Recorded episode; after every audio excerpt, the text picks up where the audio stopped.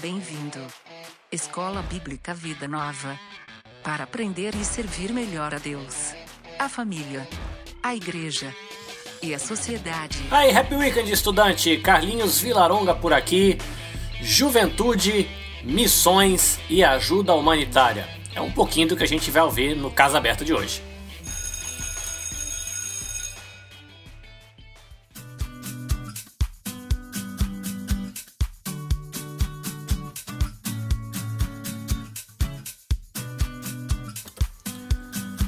Lembrando você que o Casa Aberta é aquele espaço onde a gente abre aqui o Escola Bíblica Vida Nova para receber gente legal para um papo legal. E o objetivo é inspirar você e motivar você a começar a se movimentar é, para colocar em prática e tirar da sua caixinha que está escondida no armário talentos, capacidades que você tem e de repente está aí é, sem coragem de colocar para fora, de usar. E a intenção do Casa Aberta é, ouvindo de experiências de várias pessoas, você se sentir estimulado a caminhar.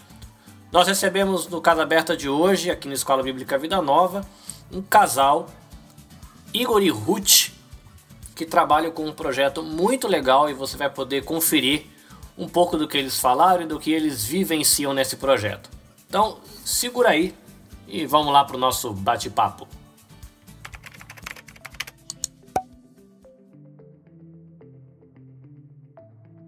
Então, meninos, bom dia não, né? Não sei pra gente estar tá onde aqui. Para mim é boa noite, para vocês é boa tarde? Boa tarde, três e meia da tarde. Então tá bom, boa tarde para vocês aí do Nepal e bem-vindos ao Escola Bíblica Vida Nova. Obrigado. Bom, gente, a gente está aqui com Igor e Ruth e eu não vou apresentá-los porque aqui a gente deixa o convidado se apresentar. Uau! Muito bem, então a gente começa assim.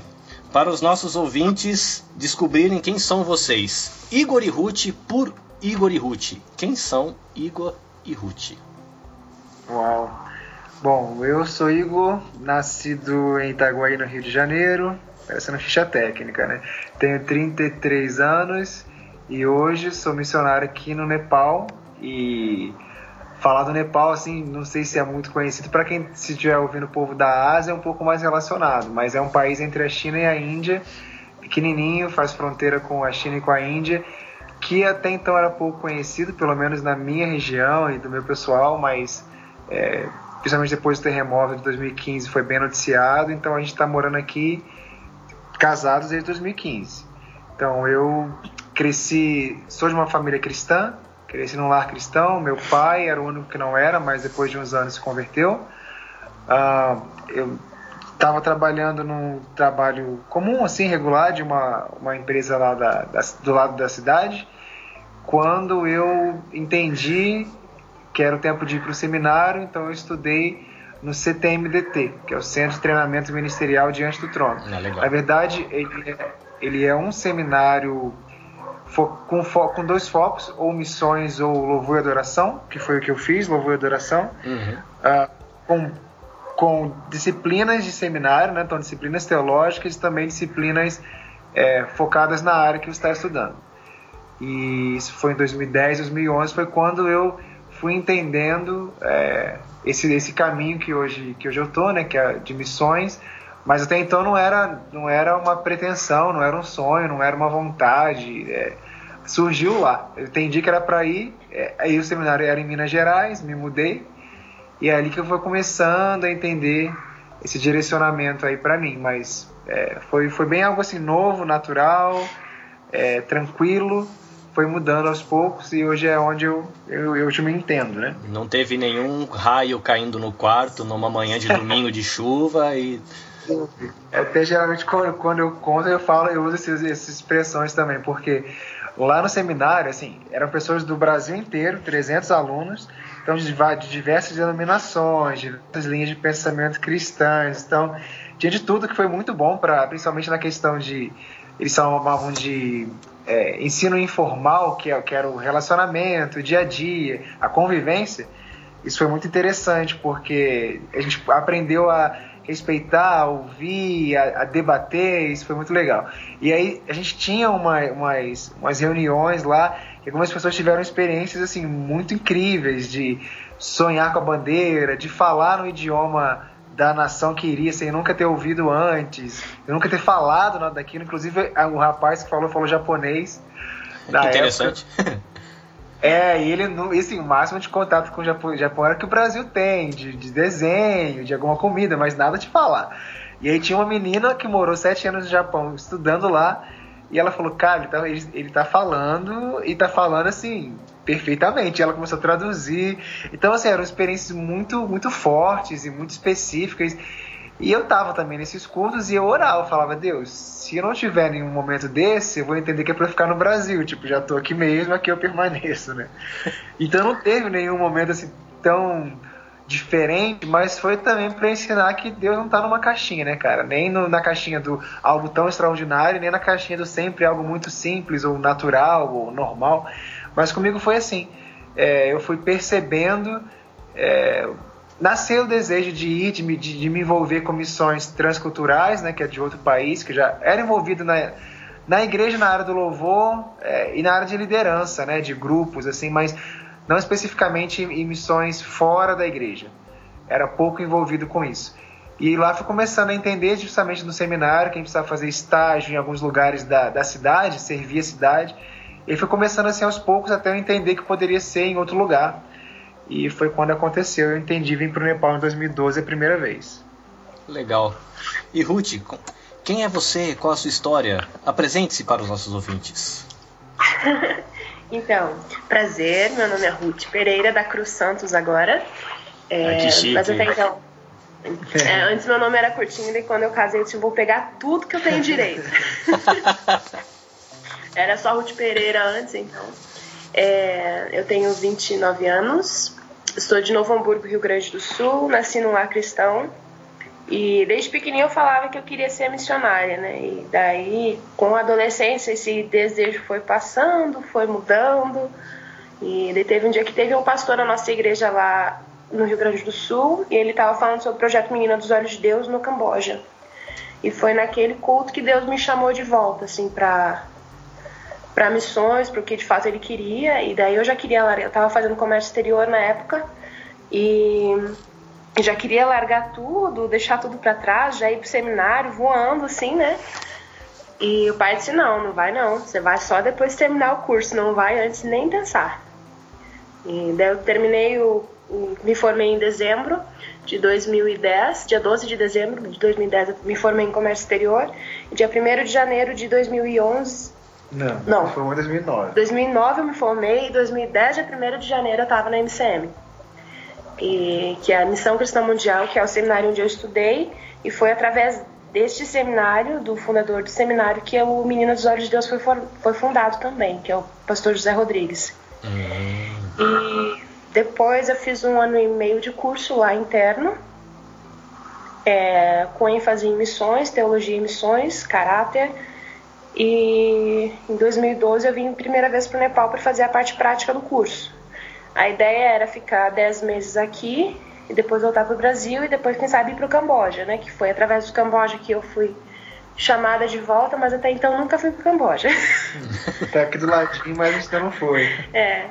E depois eu voltei para o Brasil e o tio Silvio me chamou de volta para trabalhar com eles aqui de novo. Daí eu voltei em 2013 e nessa época que a gente começou a namorar, se conheceu. Hum. E agora estamos casados aqui. Ah, que legal. Deixa eu entender então. É, o seu caminho já foi um caminho que te levou a ter contato com o Meninas dos Olhos de Deus e o dele, como é que você teve contato, é, Igor, com o Menina dos Olhos de Deus? Como é que foi o caminho? É, no o CTM, eu esqueci de falar, a gente reduz para CTM, mas CTMDT, ele não está mais funcionando como um seminário presencial. Acredito que eles estão com a ideia de começar é, aulas online, à distância, mas eu não estou mais com tanto contato, já faz bastante tempo que eu me formei, e as, as pessoas que eu conheciam foram saindo, e como o espaço físico hoje não atende mais, também os que trabalhavam lá não trabalham mais, então eu não sei exatamente ao certo como que está o o processo do, CTMDT se está funcionando online ou não. Mas eu estudei dois anos lá, 2010, 2011, e o que aconteceu é que uh, existiam o curso de louvor e adoração tem esse período de dois anos e dentro do período de dois anos de internato tinha um prático da área de louvor que era no terceiro semestre de estudo. E o pessoal que fazia isso, que estudava missões, estudava dois anos interno e tinha um ano prático. Assim como o da Ruth também tinha, o pessoal de missões tinha o terceiro ano que era para ir servir em alguma nação, ou dentro do Brasil mesmo, ou em outras, outros países, com projetos que seriam parceiros, que recebiam os missionários para trabalhar. E na minha época, quando eu estava me formando, abriu a oportunidade desses práticos de missões serem feitos pelos alunos também do curso de louvor e adoração, que era o meu caso. E aí eles selecionavam os alunos e montavam as equipes de acordo com a necessidade do campo e aí com o que o aluno poderia oferecer, com o que ele tinha de ferramenta e com, com o que eles já conheciam do aluno dentro desses dois anos e montavam. Então, eles montavam algumas opções para a gente estar tá orando e entender direcionamento de Deus. Então, eu tinha a opção para Guiné-Bissau, na África, para o Haiti, e tinha que ter uma terceira opção que eu coloquei o Nepal na época como só para completar três opções, porque eu não conhecia o Nepal, não sabia de nada. Mas como eu disse, todo ano uma equipe ia servir nesse, nessa, nesse, nesse país. E em 2011, quando eu estava cursando o segundo ano, já tinha uma equipe que tinha se formado anteriormente aqui no Nepal. E aí eles foram a primeira equipe a vir para o Nepal do CTMDT trabalhar com o pastor Vinícius, que ele tem um trabalho de implantação de igrejas e com fortalecimento dos líderes locais. Legal. Então eles vieram não para trabalhar com meninos dos olhos de Deus, eles vieram para trabalhar com a implantação de igreja. Porém o Vinícius, ele é meio que quase que um parente também do Silvio, que é o fundador do Meninos dos Olhos de Deus, são amigos, tem parentes em comuns, amigos em comuns, então é, os meninos que vieram para trabalhar com o Vinícius, com o pastor Vinícius, eles iam para os vilarejos para fazer os seminários, dar conferência, estudo, curso para os pastores de lá, mas não era o período inteiro do mês. Então, o tempo que eles estavam em Katmandu, que é a casa onde eles moravam, que é a capital onde a gente mora também, eles tinham esse tempo livre, eles começaram a, a, a também ajudar e, e servir o Menino dos Olhos de Deus com, com alguns cursos bíblicos para as crianças. E aí, quando eles voltaram para o Brasil, eles voltaram no fim de 2011, quando completaram o tempo deles no Nepal, e eu estava completando o curso do CTMDT. E aí eu me inscrevi para o Nepal para vir, e aí a partir daí todo ano vinha uma equipe para fazer o mesmo trabalho, ajudar o pastor Vinícius aqui. E nesse tempo eu também, da mesma forma, estava trabalhando com o Vinícius e, come e começou eu e minha equipe a ter interação com Meninas dos Olhos de Deus. E aí eram algumas visitas, nosso tempo livre a gente passava com as crianças. E aí quando eu voltei com a Ruth, depois de casada, a Ruth já trabalhava com meninas e eu então fiquei como integral também para o Meninas dos Olhos de Deus.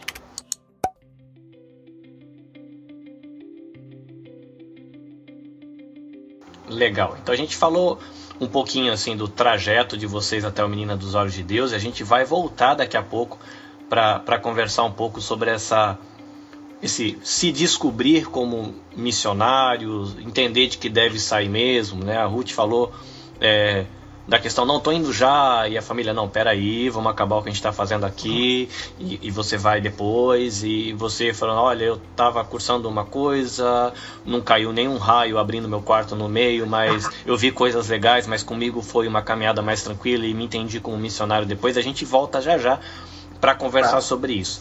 Agora, a gente falou bastante aqui Meninas dos Olhos de Deus. É, talvez algumas pessoas que vão ouvir já ouviram falar do projeto e algumas pessoas não fazem ideia do que Sim. nós estamos conversando. Apresente pra gente o que é o Menina dos Olhos de Deus, o que faz, onde é, é um pouquinho talvez da história. Explica pra gente um pouquinho o que é esse projeto que vocês estão envolvidos hoje. Bom, em 1997, o pastor José Rodrigues, que é o fundador da MCM, Missão Cristã Mundial, onde eu estudei, ele teve na Índia em uma viagem de turismo, assim, para conhecer o país, mesmo com alguns outros pastores. E no meio dessa viagem ele viu uma menina é, morta na calçada, só que até então ele não sabia que ela estava morta. E ele é médico, né? Ele é cardiologista, se eu não me engano. Sim, cardiologista. E daí ele a, o primeiro impulso dele foi querer ajudar a menina, sei lá, tentar reanimar, alguma coisa assim, né? E o guia da expedição falou assim: não toca nela porque ela é impura. E daqui a pouco vem um caminhão de lixo e vai pegar ela. E foi o que aconteceu, né? O caminhão veio, pegou a menina e levou embora. E desde aquele momento, então, ele começou a ficar incomodado e ele foi querer saber mais sobre a menina. E daí ele descobriu que ela era Nepali, ela era uma adolescente, ela era, tinha em torno de 12, 13 anos. E daí ele ficou incomodado. Ele voltou pro Brasil perguntando para Deus o que, que ele podia fazer. E só para só para esclarecer, é, é, uma experiência nesse caso aí de, de ver essa menina foi na Índia. Quando você fala foi Nepali, é uma pessoa do Nepal. É uma nepalesa, isso, uma ah, menina okay. nepalesa. Isso. Qual é o termo correto? É nepalesa ou nepali ou tanto faz? Como é que funciona? Porque em, em inglês a gente usa nepali para os dois gêneros. Mas como no português a gente diferencia o gênero, então a gente fala nepalês para homem e nepalesa para menina. Mas se por acaso a gente fala nepali em algum momento, também se refere ao povo, é porque esse é o termo em inglês. Ah, ok. Então beleza. é. E daí quando ele voltou para o Brasil, ele ficou um tempo buscando pessoas para enviar para cá. E ele ficou cerca de dois anos para procurando pessoas para virem. E em 2000 ele conseguiu enviar o tio Silvia Tia Rose para abrir o projeto aqui. A gente chama tio Silvia Tia Rose pelo, pelo contato nosso aqui, a maioria se chama assim, mas o Silvio, é, o pastor Silvio, né, a pastora Rose, eles são os fundadores. Aqui a Ruth vai contar, continuar essa história, mas só quando você ouvir tio Silvio e tia Rose, se vocês ouvirem assim, é o pastor Silvio e a pastora Rosemary. E a gente chama assim por, por, pelo convívio, pelo carinho mesmo. É legal. E daí eles vieram para cá em 2000, em novembro do ano 2000, veio eles e o filho deles também, que na época tinha seis aninhos. E eles não sabiam nada de inglês, não sabiam nada da língua daqui. E eles começaram a abrir a casa sem ter noção nenhuma, assim. Eles chegaram a morar em uma casa, na casa 1, que a gente chama, com cerca de 54 meninas. E foi aí que elas começaram a aprender o português, porque a, a primeira parte das nossas meninas todas falam em português. Ou falam, ou entendem. E foi aí que a tia Rose aprendeu o, o Nepali fluente, né? A língua fluente interessante falar e lembrar a Ruth comentando que eles vieram sem saber o idioma, sem saber. Na verdade, eles não sabiam nada de nada de nada, assim, tanto que eles contam as experiências deles, assim, são. A gente vê hoje como que foi mais fácil para nós chegarmos aqui pelo que eles já tinham passado e aprendido, mas inclusive a questão de visto, eles contam que eles quase tiveram que ir embora porque ninguém, o rapaz tinha um rapaz aqui para recebê-los e para ajudar, mas não ajudou tanto quanto poderia ou deveria. E então eles esperam que estavam com visto de turista e a permanência depende de um visto de estudante. Até hoje a gente faz da mesma forma. Mas eles não sabiam isso até então. E aí esse rapaz também não tinham falado, eles quando descobriram estava quase quase na hora de ir embora, assim, eles não poderiam nem voltar. E aí, assim, todo, tudo isso eles foram aprendendo na raça e no, no dia a dia, né? É, e hoje é, eles aprenderam tanto que a, a tia Rosa ela é citada em um livro da faculdade de, de Nepal, da língua nepalesa, ah, como, a melhor como a melhor estrangeira a aprender a língua nepal. É. Ela fala o fluente, fala o nepali assim, fluente, sem sotaque. E se você escuta ela falando, você não pensa que ela é estrangeira, sabe? E... Uma curiosidade ah. é, prática ou técnica é, quando a gente, a gente, nós falamos português, muita gente tem contato com, com o inglês. É, aqui Sim. no Japão a gente fala o japonês. Comparado com o inglês, com, é, qual que é a sensação para vocês desse contato com o Nepali? É uma língua que é muito difícil para um brasileiro aprender? Ou é, é, qual é, é a sensação quando você tem contato com o, o, o idioma Nepali? Então, no meu ponto de vista é bem difícil, porque tanto que de todos os brasileiros que passaram por aqui, só ela aprendeu. É, até hoje tá certo conheceu... que teve assim todo o esforço da parte dela em aprender o convívio com as meninas, mas mesmo assim, só ela aprendeu. Hoje a gente está aqui, a gente consegue entender alguma coisa, assim, a gente consegue pegar o contexto da conversa, mas a gente não fala. É. Até porque até um certo comodismo da nossa parte também, porque a gente não precisa do Nepali aqui, da, da língua, né? A gente Vocês se comunicam se... em português? Como é que funciona? A gente usa mais o inglês.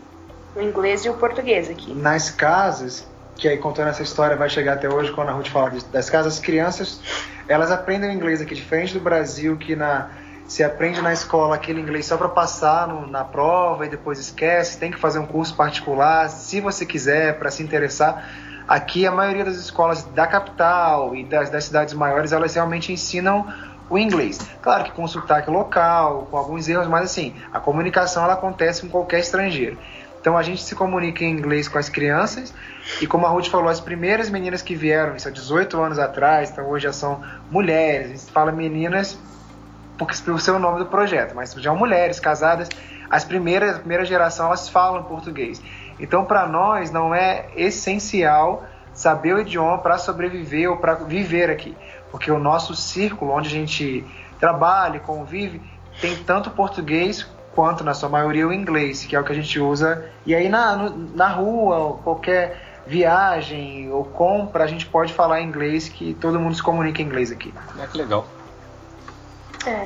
Eu imaginaria que perto, sendo um país perto do, da Índia, que o idioma da Índia fosse o idioma que teria maior espaço no país e não o inglês. Interessante. É, não, eles sabem, né? É. É, o, o hindi ele é bem conhecido aqui. Então, é tipo o nosso português e o espanhol, por exemplo. A gente entende o espanhol, mas não fala. Aqui é o, o Nepali com o hindi. o Eles entendem o hindi, que é a língua indiana, mas não falam. Mas o, o indiano não consegue entender o Nepali. É, assim, o povo Nepali, ele, por, porque que a cultura indiana é muito forte, tanto na religião quanto na roupa, na comida e na, na TV, todos os canais, a maioria são indianos, os filmes são indianos, músicas são indianas. Então é muito forte hoje em dia que eles crescem ouvindo os dois. Então é claro que eles sabem o Nepali muito melhor, porque é o, o idioma do país, mas o hindi está muito presente aqui no, que é o idioma indiano, muito presente no Nepal. Então eles, eles sabem falar o hindi, sabem, ouvem, só que o indiano não se interessa em aprender. Mas assim, o Nepal, em sua maioria, ele, ele fala o hindi, ouve o hindi, entende bem. Por curiosidade, qual é a religião do país? A religião é hinduísta. Hinduísta. Okay. É, cerca de 80, 80 85% hinduísta. Daí, em segundo lugar, vem o budismo, com menos de 10%, acho, né? É. Daí, cristianismo... daí depois tem cristianismo, Hare Krishna, é, o islamismo. E o cristianismo, tanto o protestantismo quanto o catolicismo, na mesma, na mesma porcentagem. Quando a gente for falar de porcentagens aqui, talvez é, elas não vão estar, provavelmente, né, elas não vão estar corretas porque os, o último censo feito, por exemplo, assim, oficial é de 2012 e não é contado muitas vilas, muitos vilarejos que são muito distantes. Então a gente, pode, a gente vai estar falando de alguns números que são até oficiais, mas que provavelmente não são reais. São antigos, é. é e, e mesmo na época que foram feitas, não foram feitos na sua totalidade, né? Então, uma amostragem. É, a amostragem. Então, desculpa se a gente não falar realmente o, o que é, seria o correto, mas é o que a gente tem, que é antigo e que talvez não seja completo. Ah, legal. E onde nós paramos na história depois dessa digressão? Isso. E nós começamos a casa 1, ficaram uh, cerca de 54 meninas nas casas. Na ah, casa? É, na casa, perdão. É, e o intuito do projeto é trabalhar contra o tráfico sexual infantil, né? A gente busca repatriar meninas que são vendidas para bordéis na Índia. Esse é o nosso principal foco, trazer elas de volta para casa, dar, dar abrigo, dar casa, dar comida, dar, devolver a dignidade delas. Mas a gente também trabalha com o programa de prevenção, ou seja, todas as meninas que a gente tem na casa, nem todas vieram da Índia. Boa parte delas veio no programa de prevenção, ou estava em zona de risco de, de abuso sexual, ou estava na rua. Aí geralmente é, são conhecidos de alguma, ou de alguma forma parentes de alguma menina que foi traficada. Por isso que a gente chama de zona de risco. Porque é da mesma vila que a menina foi vendida, estava na mesma situação financeira e familiar de, uma, de alguma menina que tenha sido vendida. Então, antes que ela passe por esse trauma, Aí ela é trazida para cá para poder ter estudo, ter a formação, ter uma família que cuide, para evitar que ela passe por esse trauma de, de, do tráfico sexual. Tá, então vamos, vamos entender por partes. O projeto ele trabalha com, esse, com uma questão aí de, vamos colocar assim, de resgate e que tem Sim. uma conexão forte com essa questão do comércio sexual, vamos colocar assim. ai, o projeto. Isso, as meninas, elas. Crianças são vendidas e traficadas, de novo, o, o número que nós temos é entre 10 e 12 mil crianças por ano traficadas. Num, e aí tudo envolvido, é polícia, são ju, juízes, enfim, uma rede de tráfico. E como nosso sonho, né, que a gente sonha alto, é, é que o Meninas não necessite de existir em função de não ter mais o tráfico sexual. A gente batalha para que isso aconteça. Pode parecer muito grandioso, mas a gente acredita que isso pode acontecer. E estamos aqui por isso, inclusive. Então, só que na realidade de hoje, que ainda existem meninas em outros países, maioria na Índia, trabalhando, né? Vou estar tempo trabalhando, mas num bordel que foi arrancado da sua família. Então a gente trabalha com resgate dessa, em parceria com uma agência da Índia que tira a menina do bordel e o repatriamento é isso, é devolver a pátria. Então ela é enviada de volta para o Nepal, então nós recebemos essa criança. Dentro do Nepal, o Menina dos Olhos de Deus, ele trabalha de maneira independente ou ele tem parceiros dentro do Nepal também? Como é que funciona? Ele tem alguns parceiros, o principal é a Nepalese Home, que é casa nepalesa, né? é o principal parceiro, mas a gente também trabalha com outras organizações nepales e também americanas que trabalham no resgate das meninas na Índia. E sozinho a gente não consegue fazer esse trabalho, né? Então, realmente a gente precisa de parceiros. E... É, o governo ele é um parceiro, mas não no sentido parceiro financeiro. É, é. Não, não, não, não, colabora com nenhuma rupia, que é uma, a moeda nepalesa, mais uma curiosidade aí. É. Então, é, só que na verdade a gente paga muitos, muitos é, taxas, muitos taxas. impostos, enfim. Mas o governo, assim, de forma moral e de forma legal, ele apoia o projeto e é tudo legalizado também. Ah, que legal. Então vocês não trabalham de maneira, não sei, vamos dizer assim, oculta e independente, né, solta dentro do país. Tem toda um, uma estrutura para o projeto funcionar. Isso, tem. É, hoje, hoje sim. Claro que no início foi conhecendo tudo e tal, mas sempre dentro da, da legalidade, né, é, para o governo Nepal. E aí os parceiros foram chegando com o tempo e à medida também que foi crescendo e necessitando de apoio financeiro, principalmente. Então, eles foram chegando ao longo dos anos nas necessidades, aí Deus ia enviando esses parceiros. Tendo parceiros da, dos Estados Unidos, Canadá. Austrália, Brasil, que foi o maior, né? É assim, foi essa a MCM que a Ruth comentou, que começou o projeto aqui, eles sustentaram por anos, assim, a totalidade do projeto.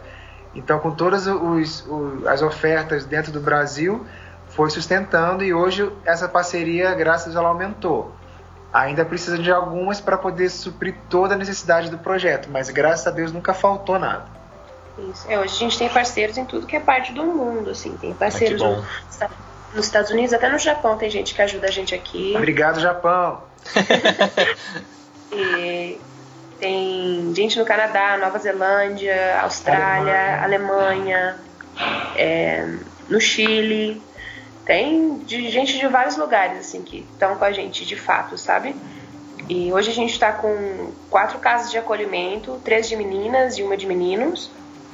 E hoje a gente tem a nossa escola, e que foi a partir do sonho da casa 1, que as meninas elas iam para a escola aqui e elas sofriam muito bullying, acho que pra dizer bullying? É, bullying, abuso, abuso. também. Não abuso sexual, mas abuso psicológico, emocional. Uhum. Por serem meninas de organizações e tal, daí o pessoal ficava tratando elas mal. Então surgiu o sonho de abrir a nossa escola. E até também o um sistema no Nepal, é, além desse que elas sofriam por serem descriminaliz é, criminalizadas por serem de organização, a, o sistema no Nepal, em colégio público principalmente, é do professor ter a total autoridade, o que é bom, mas, mas aí eles abusam da, autoridade no sentido de abuso físico. Então, as nossas meninas, como todas as outras crianças daqui do país, o professor ele, ele agride a criança quando ela não sabe, não fez exercício, ou errou, ou desrespeitou. Então, elas sofriam muito disso e oraram por uma escola onde elas tivessem o mesmo amor que elas tinham na nossa casa.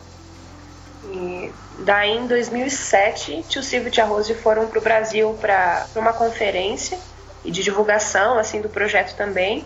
E eles conheceram a tia Sheila e o tio Lucas, que hoje são o casal que, que trabalham na Tailândia com meninas lá.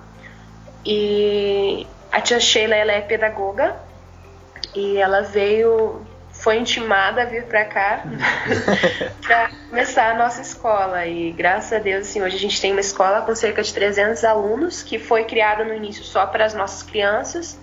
E no dia da inauguração tiveram que abrir inscrição para todo mundo porque tinha gente da comunidade que queria matricular na escola, não sabiam nem quanto cobrar de taxa de matrícula, foi cobrado assim, simplesmente um valor bem simbólico. Até hoje é um valor simbólico. É, e, e a nossa escola hoje ela é considerada uma das três melhores de Katmandu.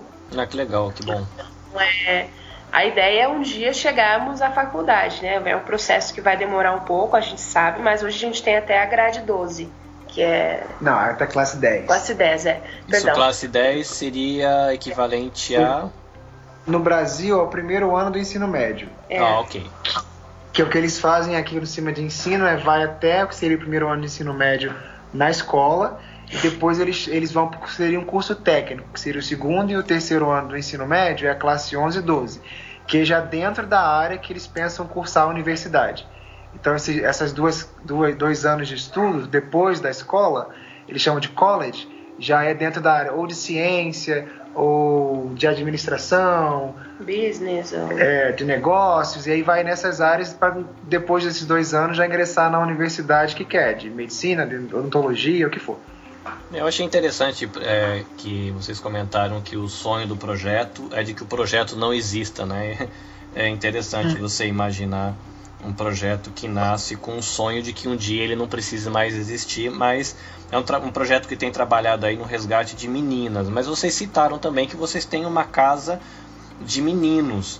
E qual é a, a, a questão com os meninos? É a mesma realidade das meninas? É uma realidade diferente? Como é que funciona? É diferente. Quando, quando eu falo de deixar de existir, é muito daquela ideia de quando o missionário ouve de se tornar dispensável, né? Você vai, você doa e você ensina o máximo que você pode para que o próprio local faça e claro que o local sempre vai fazer e alcançar de uma forma mais abrangente. Então essa é ideia e claro, não haja mais o tráfico, então a gente não precisa mais como projeto em si existir, permanece a família, mas o projeto não precisaria existir. E os meninos, eles vieram, eu não lembro a data que começou, mas uma menina da casa 1 lá da primeira casa, ela, ela, os líderes viram que ela estava triste, apesar de ter tudo dentro da, da casa, comida, o estudo, a roupa, mas porque o irmão dela não estava tendo esse mesmo alcance. O irmão dela estava na rua na época, é, com pedinte e tudo, e até envolvido assim com as coisas que a rua oferece. E aí a, os líderes viram que para a menina que estava recebendo tudo que precisaria materialmente, ela ser realmente feliz, a família também deveria ser alcançada. Então a, a Casa dos Meninos ela começou com esse intuito de abrigar os irmãos ou primos, familiares das meninas que já estavam na casa, mas que estavam em situação de morando na rua, de extrema pobreza, não estavam estudando, e aí eles foram acolhidos. Eles não, não são é, de tráfico sexual, mas de extrema pobreza e, e a vivência na rua, envolvimento com drogas na época, enfim. Então, esse, essa casa de acolhimento existe para esse tipo de realidade, para o menino. Há muitos casos assim de meninos nos vilarejos que são vendidos por tráfico, tráfico de órgãos. O tráfico sexual é um pouco mais tranquilo em relação a meninos. Mas aí é tráfico de órgãos e trabalho escravo também. É, é tão Esse, triste gente, quanto, né? Ouve, é, é. A gente ouve que existe, a gente nunca teve contato com ninguém que sofreu isso, inclusive os nossos meninos não, mas existe principalmente pelo trabalho escravo, né? Porque o Nepal ele é, ganha muito pouco, o salário mínimo é muito baixo, o, o tipo de trabalho em vilarejo geralmente é envolvido com, com a fazenda, com plantio, cuidar de animais, né? De vaca, enfim. Então eles percebem isso e oferecem algo para os meninos, mas que na verdade é um trabalho até pior, porque é um trabalho escravo, né? Isso. Que triste. É, o, que, o que acontece, vocês falaram desse trabalho de tanto de resgate preventivo e nesse resgate resgate mesmo, né, da quem já, já foi. É, Sim. Mas qual é o que acontece no Meninas dos Olhos de Deus? Que atividades são feitas? O que, que, o que acontece? Vamos dizer que um menino ou uma menina chegou no espaço, numa das casas do Menina dos Olhos de Deus. O que, que acontece? Como é que funcionam as coisas? Ah, aqui na, as meninas quando vêm, porque cada caso é, é um caso, né? Então tem algumas opções. Mas, por exemplo, as meninas que vêm e elas não passaram pelo tráfico, elas vieram como prevenção, então a atividade que elas vão, as meninas vão ter, principalmente, principalmente pela idade que vem, que é na, na, infância, é o estudo. Então a prioridade nossa para as crianças é, é o estudo. É formar tanto as meninas quanto os meninos e, e permitir que eles possam cursar o que eles sonham. A grande maioria, por estar envolvida nessa ideia de ajuda humanitária, né, que é do projeto, a grande maioria está sempre envolvida com querendo estudar ou para ser assistente social, ou advogado, ou na área de saúde. Aí médica, ou, ou, médico, ou enfermeiro. Então, só que a nossa prioridade é dar o estudo. O que acontece é que algumas meninas, elas vêm já com uma idade mais avançada, já com 16, 15 anos, que perdeu o tempo de estudo enquanto estava no bordel. E aí, para essas meninas que não querem estudar, porque para elas é oferecido também o estudo, tem classe especial para que elas consigam ir se ajustando até chegar na, na, classe correspondente à idade, porque às vezes causa constrangimento. A menina é de 15 anos, mas ela precisa estudar com quem tem 5, 6, 7, 8 anos, que são bem menores. Então ela se sente às vezes constrangida. Mas muitas delas fizeram isso e conseguiram atingir depois a classe que elas deveriam estar e já estão em faculdade, inclusive. Mas quem não quer, ou porque não se sente confortável, ou porque não, não quer estudar, não acredita que consegue que consiga alcançar de novo, ou tem algum tipo de atraso, é para elas tem um centro de treinamento. E vou deixar até a Ruth falar disso porque ela, ela é mais, mais envolvida. Mas o foco é sempre o estudo, a não ser que a criança em si, a menina, o menino, não se adapte. Aí vai para o centro de treinamento que a Ruth vai falar um pouquinho. Então, é, a gente tem um centro de treinamento de costura, e de é, trabalhos manuais, onde eles fazem cartões, é, caixinhas, sacolas de, de papel. É, e também a gente tem tentou fazer o treinamento de cabelo e maquiagem, é, estética. Assim, algumas meninas fizeram o curso, mas não quiseram dar sequência. E outras fizeram e permaneceram, estão com a gente hoje. E, mas assim, a gente está com 12 meninas no centro de treinamento de costura que vieram da Índia e que não quiseram continuar estudando. E essas meninas, elas hoje elas estão é, já sabem costurar, já sabem como fazer algumas coisas. Se forem para a vila, voltarem, por exemplo, elas não vão passar fome porque elas sabem pelo menos o básico para poder se virar. E a ideia é tipo, que no futuro elas possam ter ou o negócio delas ou poder se, se manter de forma que não precisem ficar dependendo de outra pessoa. o projeto trabalha com esse, vou chamar assim, resgate, acolhimento, Sim. mas também num trabalho de capacitação para que essa pessoa tenha uma vida independente, não dependente Sim. do projeto o tempo todo. Interessante. Sim.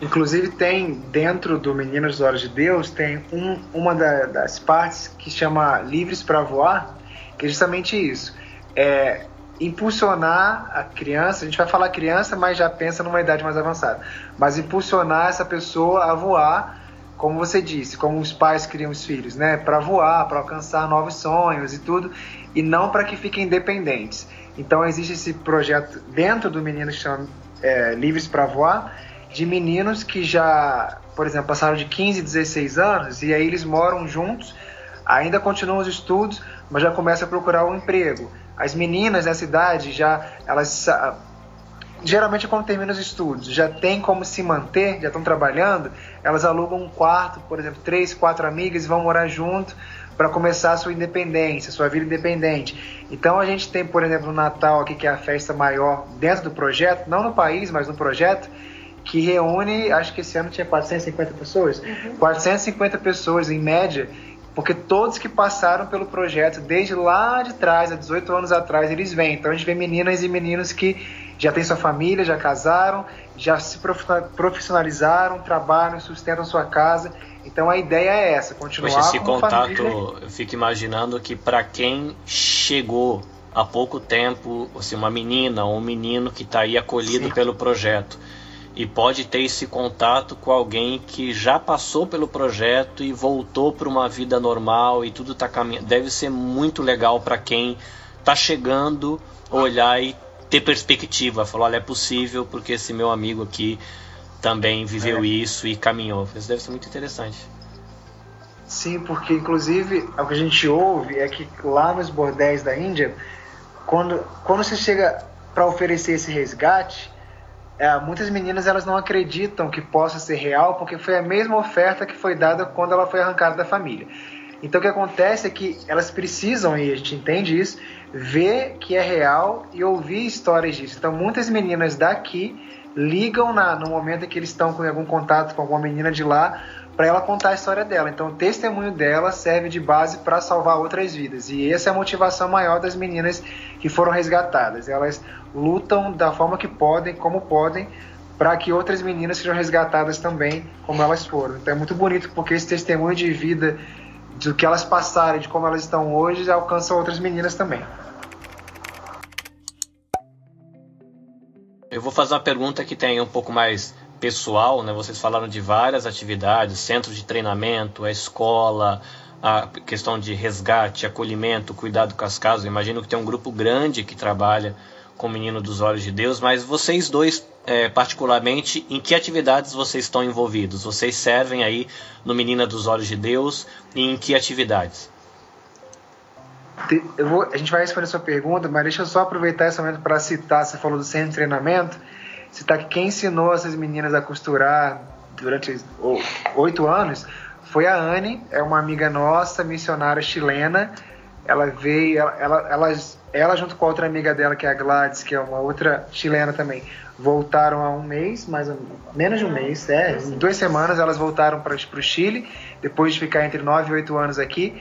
Então a gente quer honrar a vida delas porque a Anne foi quem ensinou as meninas a costurar. Ela veio de um trabalho de, de muito tempo de vida em, de costura no Chile, trabalhava com alta costura, com vestido de noiva, e ela veio também obedecendo Jesus nesse chamado, ficou aqui oito anos e ensinou as meninas a a costurar. Então a gente quer honrar a vida dela também. Poxa, que legal isso, né? Porque muitas vezes as pessoas pensam que missionário, né? Vocês falaram, ah, eu fui no centro de treinamento, eu fui no seminário, eu fui não sei onde. E a pessoa imagina que é, poder se envolver de alguma maneira com o trabalho missionário é um negócio para esse tipo de povo que gosta de ir para seminário e ir para centro missionário. e vocês falando de uma pessoa que tem a vida profissional na área da costura e foi justamente essa profissão que permitiu ela é, ser um agente de, de, de bênção e poder ajudar é, as meninas aí. Isso é legal, acho que é um incentivo também para quem está ouvindo ver que você Sim. não precisa necessariamente enterrar a sua profissão ou o talento que as pessoas colocam um rótulo de secular, né? Ah, não, é coisa de Deus, Sim. é as coisas da igreja e do seminário. E costura é, é do mundo, né? Não posso juntar as duas coisas, né? E é bonito ver que não é bem assim, né? Às vezes você pode ser um bom cozinheiro, uma pessoa do bolo, da costura, e é justamente por isso que você tem um potencial que pode ser usado por Deus. Isso é legal. Sim, e outra curiosidade, ela veio com 52 anos. Não era uma menina de 20 anos, né? Não, então assim, ela tinha toda, toda a questão da, da dificuldade que a idade pode trazer, mas venceu tudo, assim, e é uma, uma amiga muito querida. Então não se limite à idade, não se limite a se você ainda não estudou tal coisa, ou só sei fazer isso, como você disse, aquilo que você tem pode ser usado, e a gente precisa de pessoas dedicadas a, a, a missões e ao reino em todas as áreas. Então não precisa não necessariamente sair do seu país, sair da sua cidade, nem muito menos não usar aquilo que você sabe fazer bem, né, como você disse. É, a, gente, a, gente, geralmente fala quando a gente vai em algum, algum lugar, as pessoas perguntam ah, o que, que eu preciso fazer. A gente fala, ó, todo mundo sabe fazer alguma coisa bem.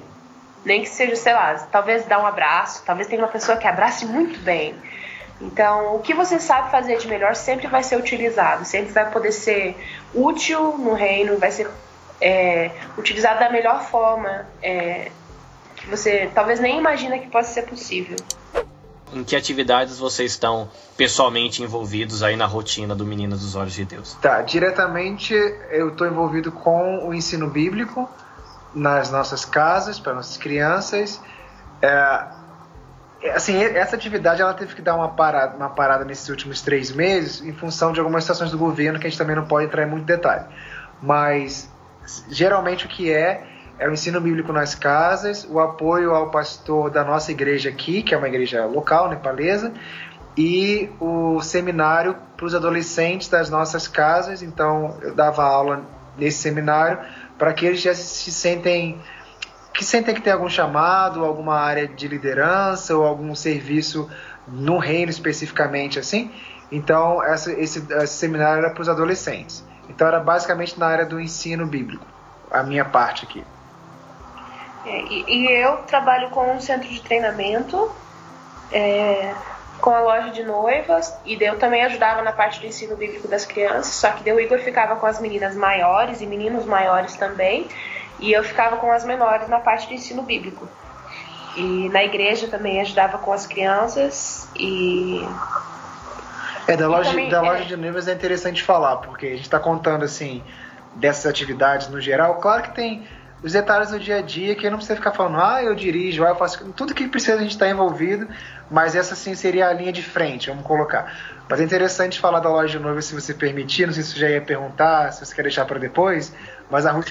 Não, tranquilo. Vocês podem podem ir expondo conforme vocês achem interessante. Se é, manda ver. Tá, então vou até pedir para a Ruth falar um pouquinho da loja de noivas, que é o que está movendo mais assim recentemente, o que a gente tem visto muitos milagres acontecendo e é legal poder é, divulgar isso com vocês aí. A gente começou a loja de noiva em outubro do ano passado, é, porque tio Silvio de Arroz, quando viajava, sempre ganhava vestidos de noiva. Assim, ah, leva meu vestido de noiva para que quando sei lá, uma das suas meninas for casar tem um vestido. E começou aqui não achava, é, né, aqui, não, aqui eles usam um sari vermelho, que é aquele tecido enrolado no corpo, vermelho, e o branco geralmente é a cor do luto. E da, ah, que interessante. Daí eles não, não usavam a roupa branca que nem a gente usa, né? E daí a tia Rose começou a guardar eles todos numa caixa, porque, ah, vai ter casamento, vai, mas tipo, daqui, sei lá, quanto tempo, né? E daí a Mamata tinha, que a Mamata é a nossa líder geral. Nepalesa. Nepalesa. E ela tinha falado pra tia Rose de fazer dinheiro, mas tipo, falou assim, logo no início e morreu o assunto. E daí um dia eu tava na casa deles e eu disse, ah, tia, vamos fazer dinheiro com, com esses vestidos, não tem lugar aqui. Na época só tinha é, uma loja eles só tinham seis vestidos de noiva e a gente já tinha 23 dentro da caixa. E daí ela disse: Ah, eu sempre quis fazer, mas eu não sei como, então tu te vira. Ela disse. Eu comecei a procurar o lugar e calhou de ser o mesmo lugar do centro de treinamento.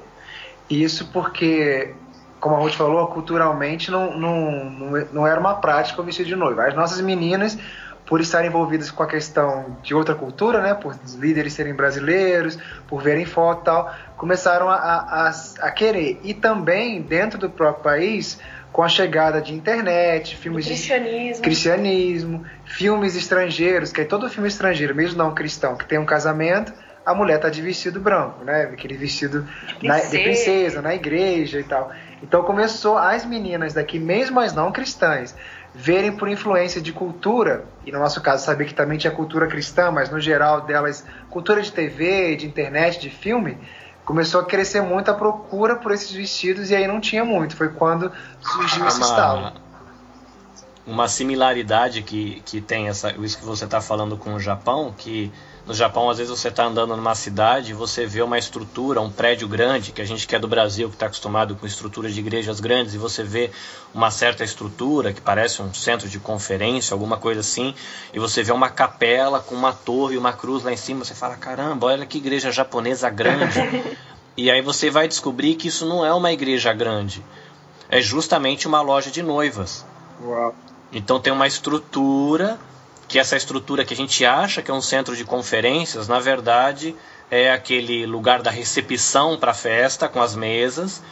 E lá do lado tem uma capela, tipo aquelas capelas americanas, né, que tem a torre, tem a cruz, o sino lá em cima, e você sai lá fora tem aquele gramado com aquele um negócio que parece um, um arco que eles decoram com flores e a pessoa assina ali.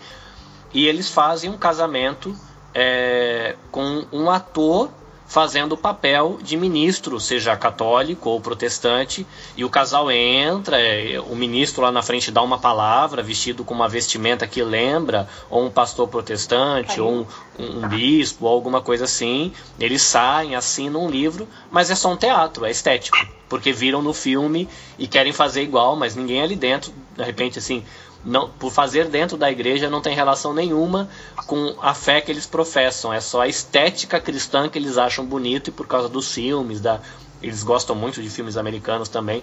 Eles usam, é bem, é bem um pouco parecido o contexto aqui quando você vê japoneses e esses lugares que você acha que é uma grande igreja com um grande centro de conferência, mas na verdade são lojas para casamento. É, uau. Não, então aqui eles não, as meninas cristãs elas usam o vestido branco na cerimônia e o sari vermelho na festa. E tem igrejas que até hoje não permitem o vestido, que tem que ser pelo menos um sari branco. E só que a gente tá, tava assim meio travado, sabe? Tava complicado, não tava fluindo o negócio do aluguel dos vestidos e tal. E daí a gente assim, ter, precisou do nada, uma menina que era de outra igreja perguntou se a gente faria decoração e as meninas toparam. Até nessa época a gente estava no Japão. E elas toparam, fizeram a decoração, cobraram um valor tipo assim mínimo, acho que foi 50 dólares que elas cobraram para fazer toda a decoração do casamento e o pessoal começou a gostar. E a partir daí a gente decidiu começar a fazer decoração e daí começou a deslanchar.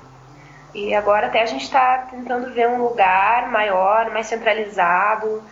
E só os valores são bem mais altos, né? Que nem, por exemplo, hoje a gente paga 260 dólares no aluguel da nossa loja. E o lugar assim que a gente quer tem em torno de 1.500 dólares. Então eu sei que vai ser um processo mais devagar, mas a gente está começando a caminhar. Hoje a gente tem quatro meninas trabalhando na loja de noivas e no salão. A gente já está oferecendo cabelo, maquiagem, decoração, vestido de noiva, ajuda com o cerimonial. E a gente também faz os cupcakes. Bolo a gente ainda não arrisca, porque aqui o transporte é muito complicado para transportar um bolo de casamento. E mas os cupcakes a gente faz já para os casamentos. Então é a gente está a ideia da loja de noivas é no futuro poder aj ajudar com o aluguel de uma das casas, é, gerar mais empregos para as meninas, sim, tor tornar elas sustentáveis, dar um trabalho digno para elas, sabe, fazer com que elas possam levar a vida de uma forma digna, bonita, diferente do que era até então. E o legal da loja de noivas é que é, não, não, não parou lá naqueles 23 vestidos e hoje eu nem sei quantos de noiva. Tá com 83. 83 só de noiva, fora vestido de festa, terno pro homem, pro pagenzinho, pra daminha. Tem assim o conjunto completo. E isso a gente quer agradecer lá do Maximus Paraná. A Maximus Dali, que é uma loja de noivas, e aí o contato foi a Érica, uma amiga nossa. Ela é japonesa, inclusive. É, descendente. O pai dela é japonês, é cidadania. Então, pra mim, ela é japonesa. Ela é descendente, ela é brasileira. E aí ela, ela veio aqui, ouviu disso, ajudou no início, com ela é muito de visão de é, fashion, design, ela ajudou tudo na loja. Ela, e quando a gente foi ao Brasil, ela colocou em contato com essa loja, a Maximus, e eles doaram muita coisa. Doaram cerca de quase 500... 499 itens quase 500 peças entre tudo, de tiara, joia, sapato, tudo. Então a gente você vê aí que assim, na verdade, o sonho foi abraçado, abraçado por mais pessoas e a doação deles foi muito incrível e até hoje o pessoal tá junto. A Érica novamente conseguiu contato com a Biostratos, agora enviou um monte de produto pro nosso salão. Então, Deu é... quase 9 mil reais de oferta em produtos, em produtos, né? Em produtos que eles mandaram pra gente. Então a gente tem hoje produtos que não tem no Nepal, que só tem no nosso salão. E, e na loja de noivas coisas que só tem na nossa loja de noivas. Então é muito muito lindo assim ver esse, esse contato, essas alianças que Deus vai fazendo e vai trazendo e vai confirmando, né, os sonhos. Ah, que bonito. É legal também mais um caso, né? A gente falou da pessoa da costura e outro caso, né? Uma pessoa que tem um, uma, uma empresa aí na área de noivas, outros na área de cosmético e, e, sendo profissionais que estão fazendo missão, né? Exato. Usando a, uh, o seu negócio como, como missão. Isso é, é, muito legal. Vocês têm falado aí de coisas que dão aquele ar de, de doçura, assim, de, de esperança, de beleza do projeto. É, mas vocês são um casal jovem que estão vivendo fora do país, num país que não tem talvez a estrutura que o lugar onde vocês moravam oferecia, é, que não tem talvez o ambiente social cristão como tinha o país do Brasil que vocês viviam. É, eu vou primeiro fazer uma pergunta assim: é, como um casal que decidiu se dedicar é, para esse tipo de atividade no Meninos dos Olhos de Deus, que é um ambiente que eu imagino que quando as meninas chegam, as histórias que você ouve, tenha toda a beleza da, da cura do que o processo e que o, o Meninas dos Olhos de Deus pode trazer para a vida dessas crianças e desses adolescentes, mas eu também imagino que seja um ambiente em muitos momentos muito tenso, emocionalmente pesado. Quais são os desafios que vocês dois vivem como jovens missionários ou um jovem casal missionário que está envolvido com uma missão de resgate, de trabalho aí de ação social? É, o que, que vocês experimentam se fala, cara, isso como casal, como jovens que estão aqui fora do país, é difícil? Ah, acho que o peso de todo mundo que está longe, você ser sua família também passa por isso, é estar tá muito longe da família que ficou, né? Da, da igreja que está no Brasil, dos amigos que estão no Brasil. E essa, essa questão de não ser tão fácil como, como gostaríamos estar tá no reencontro, estar tá em alguns momentos especiais. Então, emocionalmente, essa a parte de, de, de, estar longe da, de família e amigos que estão no Brasil e de não ter essa acessibilidade tão fácil. Claro que tem a internet que hoje ajuda muito mais do que, por exemplo, quando a gente veio em 2012, que eram pouquíssimos os recursos de internet para falar, mas não é a mesma coisa de estar presente e, estar junto. Então esse é o, o mais, acho que o mais forte. Agora, do que envolve o projeto que eu posso falar, essa questão da gente, claro que a gente falou de histórias muito lindas, de resgate, de gente que está estudando, de famílias já, já feitas, de meninas que casaram e tal, mas tem muito caso, não muito caso, mas existem casos de que é, depois de tantos anos a gente pensa, nossa, depois de tantos anos aqui, e aí casou com o hindu, o hinduísta, ou casou com o budista, ou então não está mais na fé e está fazendo coisa que não é legal. Então quando a gente vê essas situações de meninas ou meninos que desviaram caminho. Não necessariamente está falando que não são mais cristãos ou que não amam Jesus, não. Mas que desviaram de, daquilo que a gente imaginou que seria bom para eles e que sonharam para eles e, de, e, e do processo inicial da cura. Porque a Ruth, por exemplo, claro que ela tem mais contato com as meninas e mais intimidade do que eu como homem. Mas saber e ouvir histórias e situações assim de, de relatos ainda tão pesados, coisas que ainda machucam elas de lembrar, de falar, é, essa é muito difícil. A gente pensa assim, nossa, 12 mil por ano, acontece isso e aí vem aqueles questionamentos assim, como todo ser humano, né? Será que vale a pena e, tá dando certo ou não tá? Porque se você olhar para o que pro número de tráfego é tão grande e aquela de ter que estar sempre se lembrando e sempre estar alimentando o coração com a fé e tal, porque realmente tem momentos que é difícil de ver a situação do país, tanto religiosa também, de muitos rituais, de muita coisa que acontece com os vizinhos e tal, e, e você olha assim, é, é difícil, tem hora que, que é difícil sim. E, e, quando vocês olham assim a experiência de vocês, vocês falaram de muitas coisas legais que nascem é, no projeto, né? Experiências do projeto. Mas olhando agora por um outro lado, né? Esses são os desafios que vocês enfrentam como um casal missionário é, vivendo no Nepal. Mas na, olhando agora vocês dois que se decidiram em se dedicar é, para esse projeto Meninas dos Olhos de Deus, o que vocês percebem que vocês, é, como cristão, como casal, como ser humano, o que, que vocês escolhem que fala, cara, tem um preço, mas é, isso que eu colho é muito bom? Normalmente aqui quem batiza não é o pastor, é, o tio Silvio e a tia Rosa eles ensinaram as meninas a a escolherem quem batiza a pessoa que mais te levou para perto de Jesus. Então, por exemplo, ah, eu vou me batizar, eu vou escolher quem me levou para mais perto de Jesus e essa pessoa que vai me batizar. Pode ter mais de um. É. E daí quando a gente foi chamado para batizar, então assim eu fiquei bem emocionada, assim, mais do que devia, eu acho. mas são momentos que a gente acha que vale a pena, mas não é muito fácil não, viu?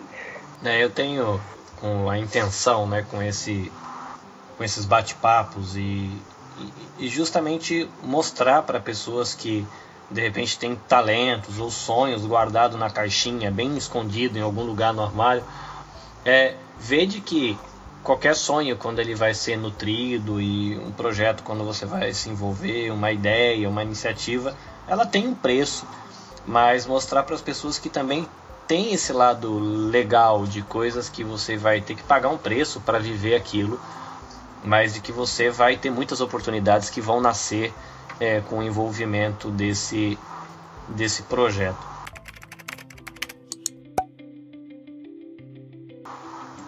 É, eu vou. É, vocês falaram bastante da, do relacionamento de, com de vocês com o, o, Nepal e os Meninas dos Olhos de Deus. É, eu vou passar agora para uma outra ótica. Né? Vocês falaram de todo o processo de, de dos estudos, seminário e desses e conhecendo e entendendo para onde ir.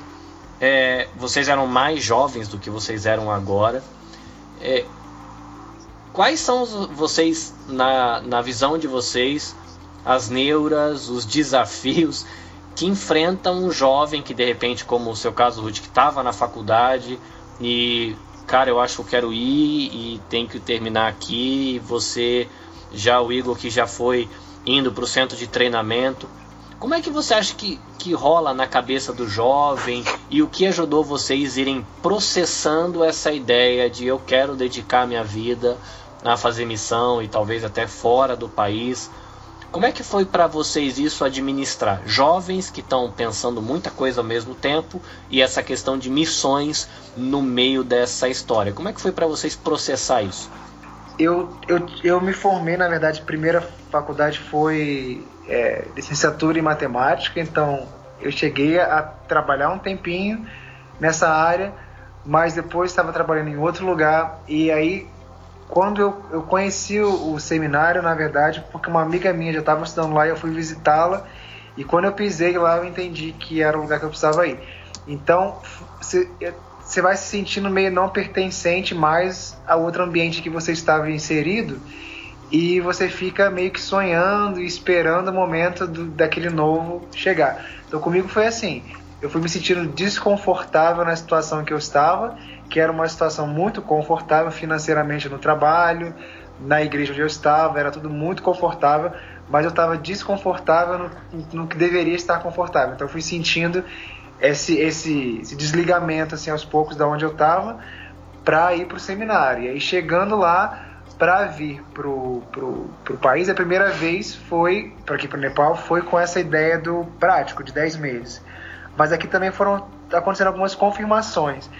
E para mim a maior questão é a paz, que é esse árbitro assim na decisão, é, no que Deus quer. Então eu fui orando, pedindo algumas confirmações, coisas que eram muito importantes para mim, como a benção da família, a benção da liderança no Brasil e a, a porta aberta aqui.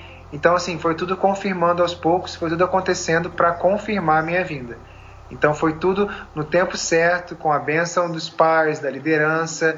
Todo mundo entendeu também que sim, apesar de ser difícil, apesar de, de naturalmente se querer dizer não, mas todo mundo entendeu que, que era o sim. Eu e os que para mim eram importantes que tivessem essa, essa, essa resposta para mim. Então, para mim foi dessa forma. Legal.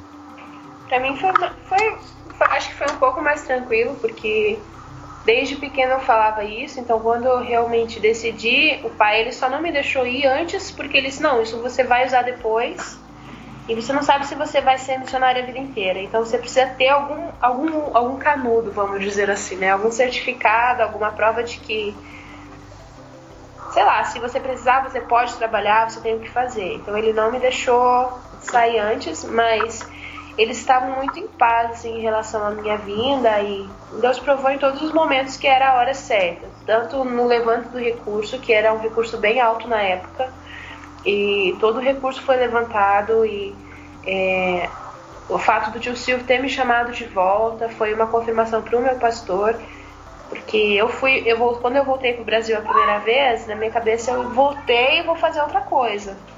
Tanto que eu estava trabalhando fora até o tio Silvio, tio Silvio me chamar de volta. E para o meu pastor, isso foi, foi a maior confirmação, tanto pro meu pastor como para meus pais. Então, para mim, eu acho que foi um pouco mais tranquilo nesse é, sentido. Isso é legal falar porque tem muito jovem que, ou talvez a pessoa não não jovem também, mas que ouve e fala assim: ah, não vou nem começar esse processo porque vai dar muito dor de cabeça saber é, se esse negócio aí vai dar certo. Então já não vou nem começar a pensar sobre isso. E outras pessoas podem falar: não, já vou pedir a demissão amanhã cedo porque eu já vou sair correndo e fazer alguma coisa. Então, São dois extremos. É, a né? gente conhece casos de pessoas que pediram demissão e foram, venderam tudo e, e voltaram em menos de um mês, assim, porque não era o que Deus tinha planejado, não era o que Ele queria e assim não é que não é todo mundo que vai fazer isso mas tudo tem um tempo. E se não for no tempo certo, não, é, não tá Nossa, certo. É. Então. A gente não glamoriza, sabe, essas questões não. A gente é bem, bem realista no que fala. É, é ótimo estar no centro da vontade de Deus, é o que ele quer, mas qual o tempo, em que momento, de que forma, aonde. Eu lembro de no seminário os alunos falarem assim: ah, eu quero ir para as nações. E aí o professor falava assim: tá, que nação? Qual idioma? Qual é a moeda? Qual é a religião? Qual é a cultura? Para onde você vai? Tipo, as nações? Que nações? Então, você tem muita certeza em Deus assim, do que você quer e essas confirmações, principalmente na família, elas vão acontecer no tempo que tem que acontecer, se tiverem que acontecer. E aí você, você não vai em rebeldia fazer nada, nenhuma decisão sua vai, vai soar como rebelde. Tem uma, uma frase que a gente usava bastante no seminário, que é a coisa certa no tempo errado é a coisa errada. Tudo tem o tempo certo, tem a hora certa, tem a hora de começar, tem a hora de terminar, tem. É, é Eclesiastes 3, sabe? Tudo tem o tempo para tudo. E a gente. Se a gente sair do tempo de Deus, a gente está errado, então não vai dar certo. Gostei dessa frase, guardar para mim. É, usa ela. Pessoas que querem saber mais sobre o Meninas dos Olhos de Deus, ter contato, fazer mais perguntas, de repente até ajudar de alguma maneira, onde a pessoa pode procurar informação para entrar em contato. O Meninas ele tem duas páginas no Facebook. Uma é Meninas do Nepal barra The Apple of God's Eyes e a outra é Meninas, daí tem o apóstrofe S do Nepal. Essas são duas páginas no Facebook. E também tem o site que é meninasdonepal.com. Tem uh, Todas as páginas, quem está meio que por trás, assim, sou eu. Então, pode mandar pergunta que a gente responde tranquilo. E também tem o Instagram, que é arroba uh, underline Nepal. E pode mandar pergunta. No site tem todas as, as, tem toda a história, tem todas as contas, se alguém quiser ajudar, tem, tem todos vídeos, os meios de ajudar, tem fotos, vídeos, dá pra ver a carinha de todo mundo lá. Isso. E muito bom. É, no Facebook a gente tá no Meninas do Nepal, já vai vindo relacionado, você vai encontrar. É, tem. E tem uma equipe por trás, então, de, de, de comunicação, e a gente tenta responder o mais rápido, né? Não é. vai ficar sem resposta, não. Em algum momento vai chegar. E lá, e também tem a, a, a forma de contribuição, a forma como você pode apadrinhar uma criança, ou uma casa inteira, ou alguma menina do centro de treinamento, enfim. Você pode apadrinhar e a transferência, às vezes quem está ouvindo é do Japão ou do Brasil, no Brasil tem a conta do, Brasil, no, do Banco Brasileiro, tá lá no site, e quem estiver fora do Brasil pode doar pelo PayPal, que aí é fácil, internacionalmente você envia, ou, ou envio pelo Western Union, que também é uma forma que o pessoal que está fora do Brasil utiliza para enviar e receber dinheiro. Né? Agora, Deixa uma palavra aí para os ouvintes. Sim, acho que resumindo tudo que a gente falou e desde o início da, da caminhada até como está agora, é essa questão de buscar em Deus direcionamento para todas as coisas, não decidir é, nada de maneira assim meia foita, no impulso, porque quando a gente ouve falar em questões, principalmente de cuidado humanitário, a gente se emociona, e qualquer decisão pode ser baseada nas emoções e isso é, é, complicado porque você precisa ter uma palavra de Deus que vai ser a base para você, principalmente nos momentos mais difíceis, de dúvida, de, de, de falta de, de, Se você não está vendo alguma coisa e tal, a palavra de Deus vai te sustentar, aquela que você recebeu lá no início. E uma das frases que eu gosto muito também é: Deus sabe o fim desde o começo. Então, confiar que Ele sabe o melhor, buscar nele essa direção, porque aí não tem frustração, porque aí não tem decepção, né? Porque Ele não vai errar. Então, para buscar isso em Deus e confiar, descansar nele, que ele tem o melhor. Muito obrigado, obrigado pela visita aqui na Escola Bíblica Vida Nova, obrigado por doar um pouco do tempo de vocês para compartilhar o que vocês viveram e estão vivendo e Deus abençoe vocês. Espero que de alguma maneira é, expor um pouco essa história possa ajudar de repente levantar e conquistar mais parceiros aí para o Meninas dos Olhos de Deus. Obrigado pelo tempo, obrigado pelo bate-papo. E a gente se encontra, talvez da próxima vez que vocês vierem para o Japão. Sim, queremos Ou voltar. quando vocês vierem pra cá, né? Sim, tem um pessoal aqui que está querendo fazer uma visitinha para vocês aí. Ó, venham sim. Então, vou deixar também esse convite aberto para quem está ouvindo. Se quiser um contato nosso pessoal, o próprio Carlinhos tem, no Facebook, tudo. É, se quiser visitar, quiser conhecer pessoalmente, como a Ruth falou, quiser vir dar um abraço, ficar três dias, ficar uma semana, fala com a gente, vai ser muito bom receber vocês aqui e para vocês conhecerem de pertinho as crianças que estão têm sido alcançadas aqui nesse projeto. Valeu, Deus abençoe. Amém. Amém. Tchau, tchau. Falou!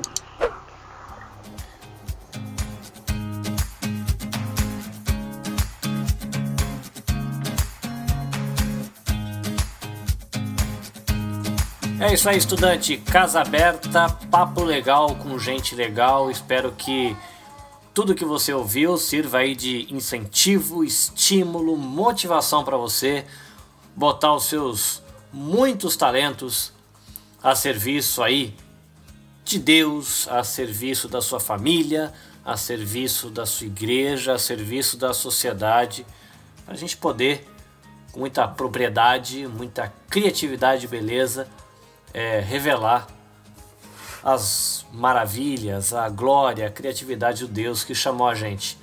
Deus abençoe você, caris, shalom e até mais.